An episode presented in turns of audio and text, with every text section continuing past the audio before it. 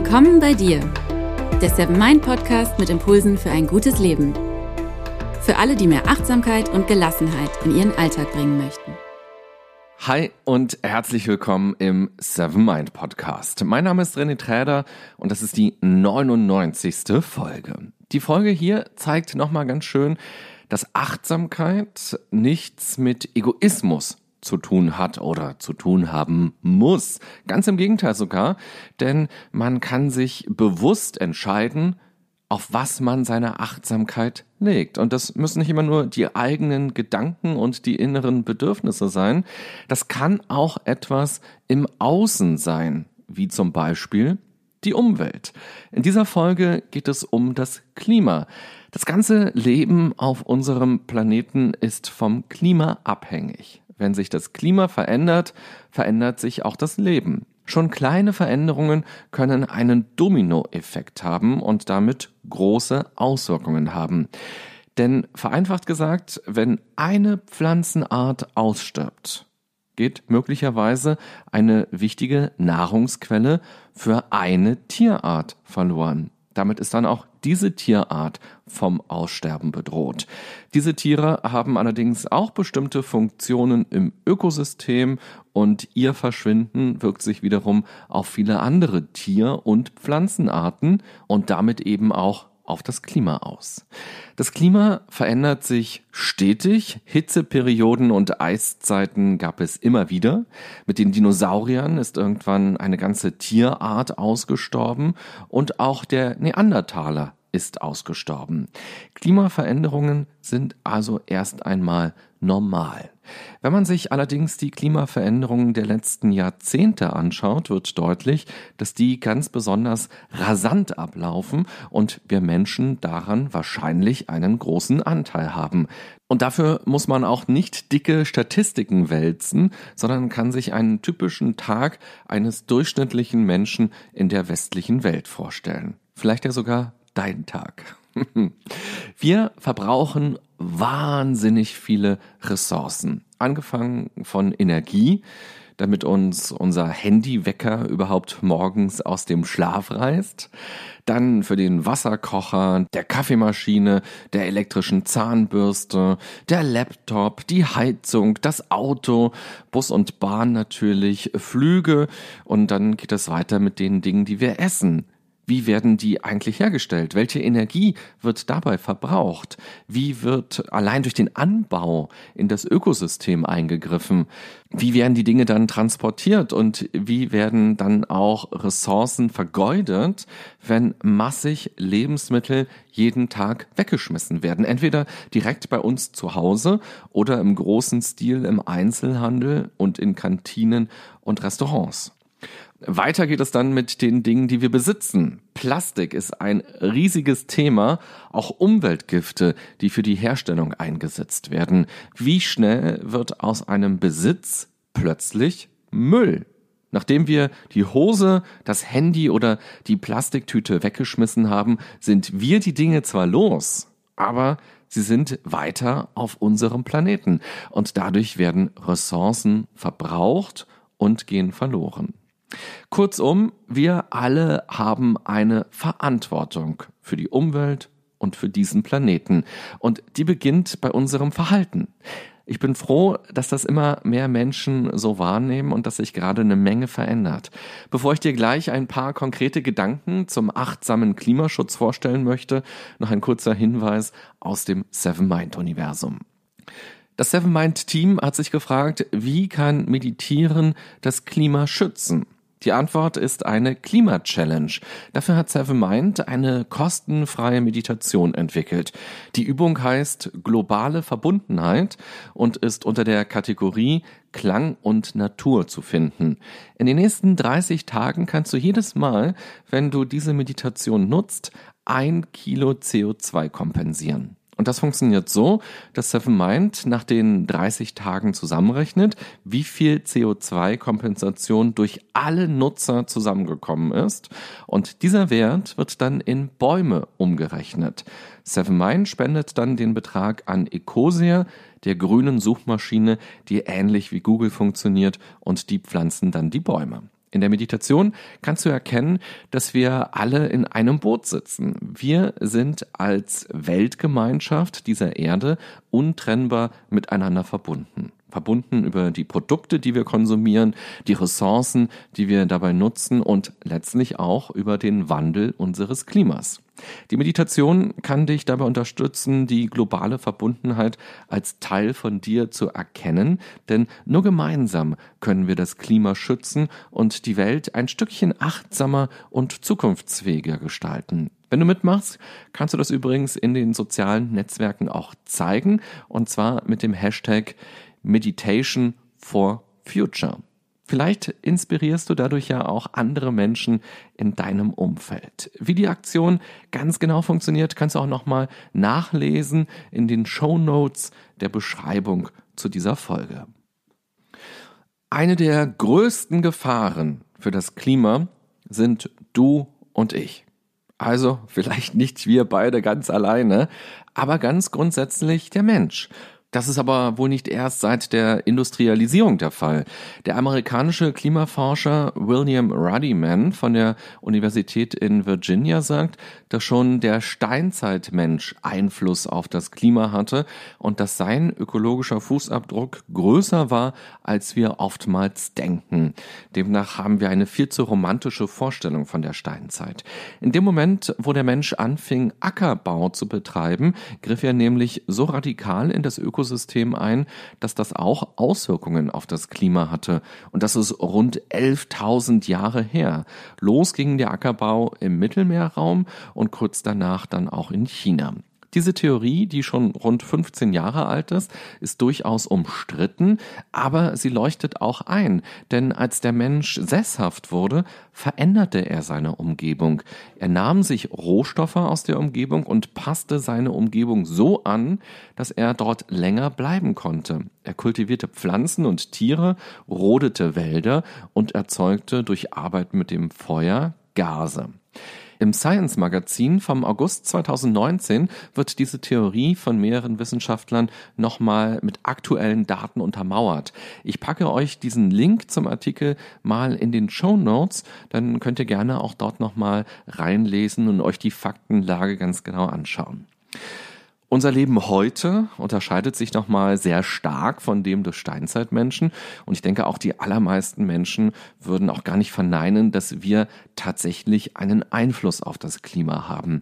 In dieser globalisierten Welt, in der wir leben und ständig so viel von anderen Menschen mitbekommen, ist es so wahnsinnig leicht, mit dem Finger auf andere zu zeigen, auf den Nachbarn zum Beispiel, der seinen Müll nicht trennt, oder auf den Kollegen, der eine Kreuzfahrt gemacht hat, auf Freunde, die zum dritten Mal in diesem Jahr in den Urlaub fliegen, grundsätzlich auf Autofahrer oder auch auf Fremde auf der Straße, die mit einem To-Go-Becher in der Hand unterwegs sind. Und natürlich auf Politiker, die nie was tun und auf Konzerne, die immer nur an ihren Profit denken. Die anderen müssten doch damit aufhören und endlich mal damit anfangen. Sind die denn alle blind und blöd? Wenn es um das Thema Klimaschutz geht, sitzen wir alle im Glashaus beziehungsweise im gläsernden Gewächshaus. Niemand von uns lebt klimaneutral. Ein achtsamer Klimaschutz beginnt damit, nicht mit dem Finger auf andere zu zeigen, sondern die eigene Verantwortung noch stärker wahrzunehmen. Ständig mit dem Finger auf andere zu zeigen, ist nämlich auch Energie und Ressourcenverschwendung. Man verschwendet dabei nämlich die eigene Energie und die eigenen Ressourcen. Was könnte man in der Zeit, in der man über die anderen redet, was die so schlecht machen und falsch machen, alles selbst positiv für den Klimaschutz anschieben? Außerdem fühlt man sich dadurch moralisch überlegen. Davon haben die 24.000 Tierarten, die vom Aussterben bedroht sind, aber gar nichts.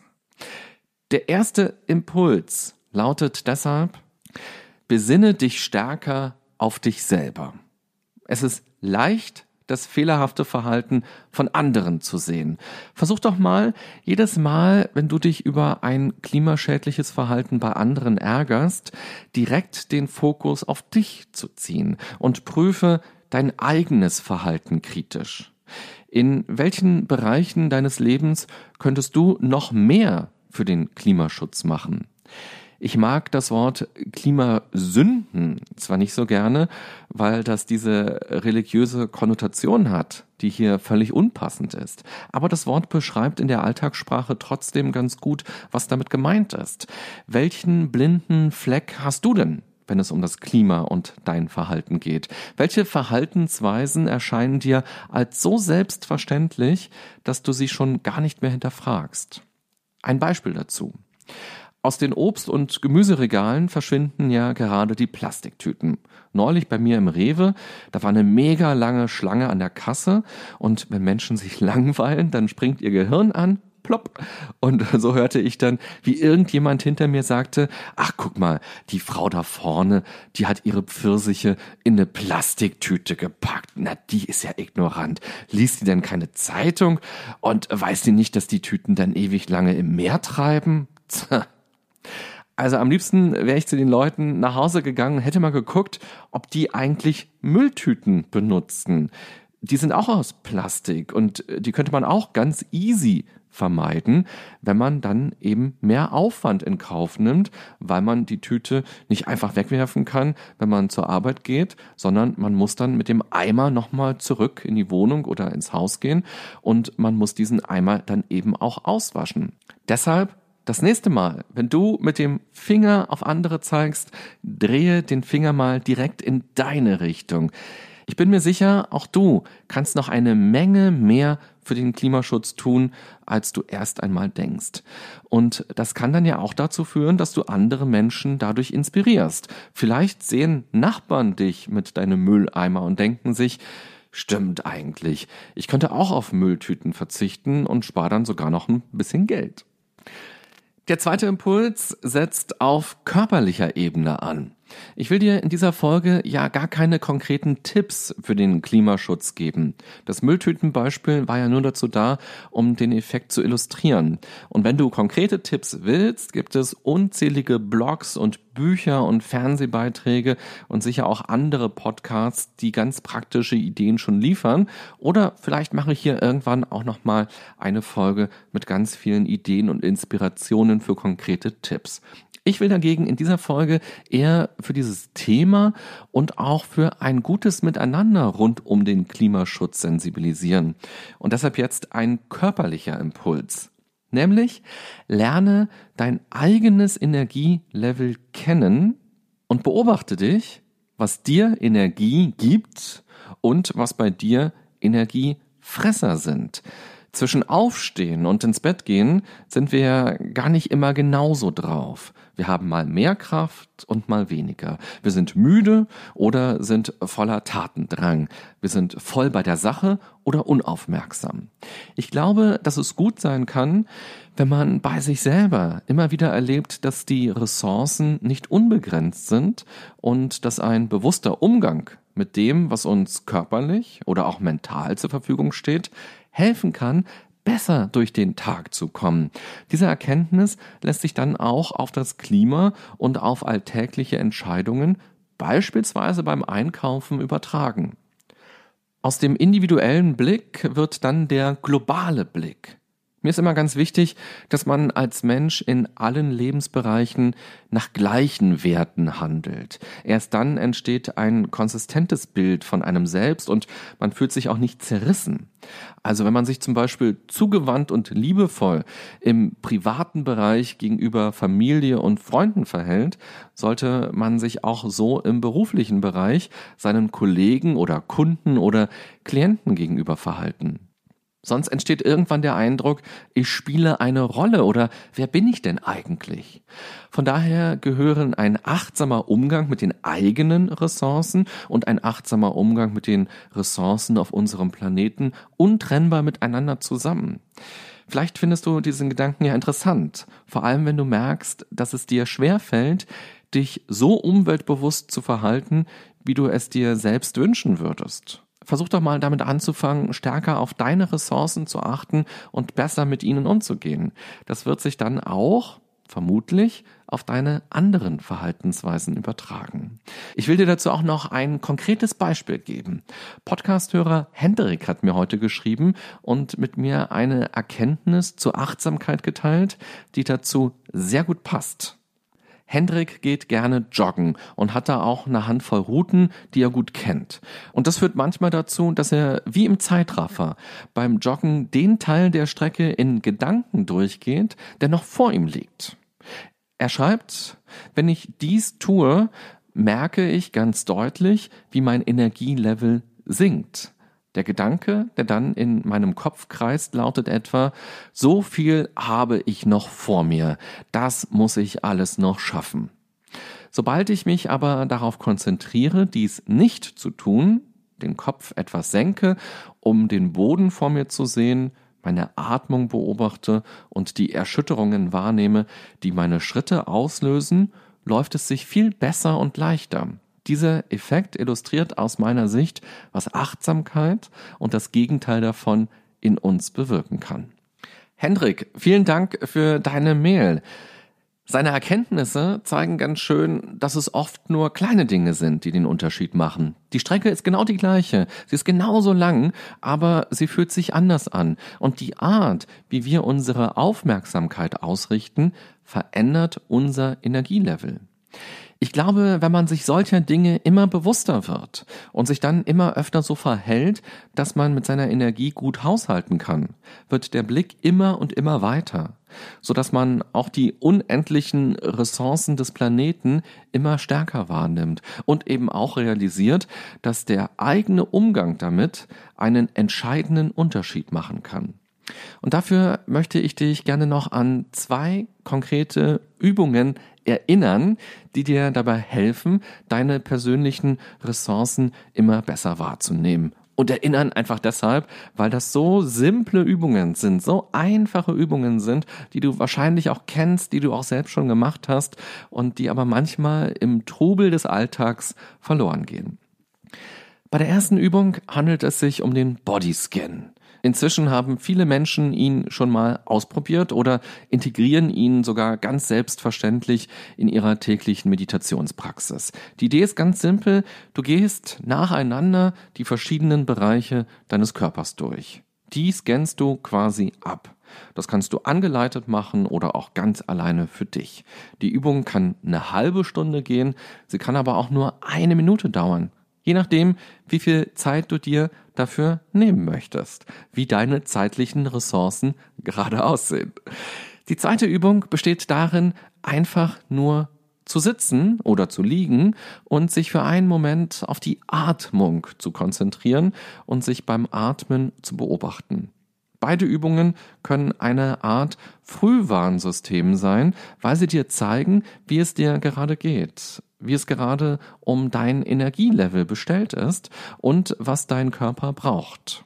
Merkst du, dass du müde bist, dass du hungrig bist, dass du Schmerzen hast oder dass du voller Energie bist und aktiv werden willst? Merkst du, dass du schwitzt oder unruhig wirst, dass negative Gedanken kommen? Oder kannst du dich der Ruhe hingeben und empfindest du diese kurze Auszeit als angenehm und kannst loslassen von all dem, was im Außen ist? Du kannst ja mal testweise diese Übung machen, bevor du zum Beispiel in den Supermarkt gehst. Und achte dann mal darauf, welche Lebensmittel du in den Wagen legst, worauf du dann achtest. Und damit meine ich nicht nur die Inhaltsstoffe, sondern auch die Verpackungen zum Beispiel. Oder wenn du das nächste Mal ein Geburtstagsgeschenk besorgen willst, für Freunde, Kollegen, für deinen Partner oder deine Partnerin oder für deine Kinder oder Eltern, mache doch kurz vorher mal den Bodyscan oder nimm dir Zeit zum Atmen und dann achte mal darauf, welche Ideen dir für ein Geschenk kommen, die nachhaltig sind. Wenn du Lust hast, berichte mir auch gerne mal, welche Erfahrungen du damit dann gesammelt hast, wenn du das mal ausprobierst. Also, Fazit dieser Folge. Achtsamkeit und Klimaschutz sind untrennbar miteinander verbunden. Die Achtsamkeit ist die Basis für ein bewusstes Leben und damit auch für einen bewussten Umgang mit den Ressourcen.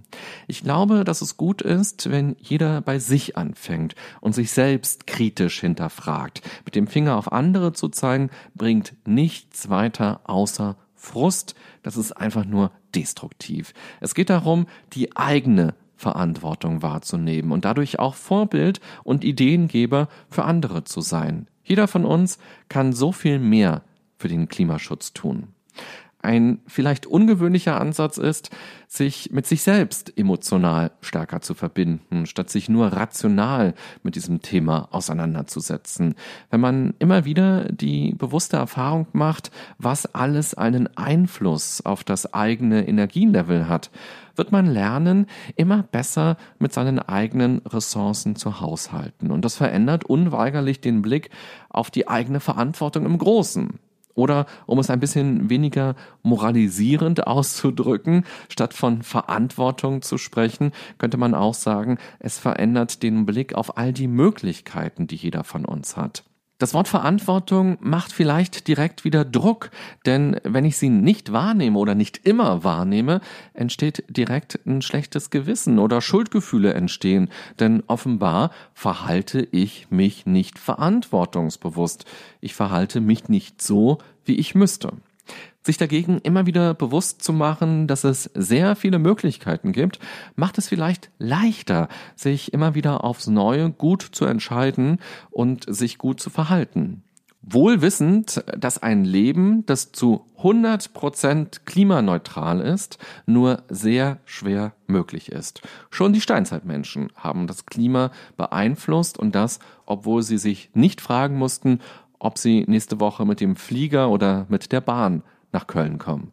Wenn du magst, schreibe mir gerne, wie du auf dieses Thema blickst und wie du damit im Alltag umgehst. Und mich würde auch interessieren, ob du dein Leben in den letzten Jahren für das Klima bewusst verändert hast und ob du vielleicht auf bestimmte Dinge verzichtest und wie sich dieser Verzicht für dich anfühlt. Ist es ein negativer Verzicht? Ist es ein positiver Verzicht? Oder ist es vielleicht sogar so neutral, dass dir dieser Verzicht schon gar nicht mehr auffällt.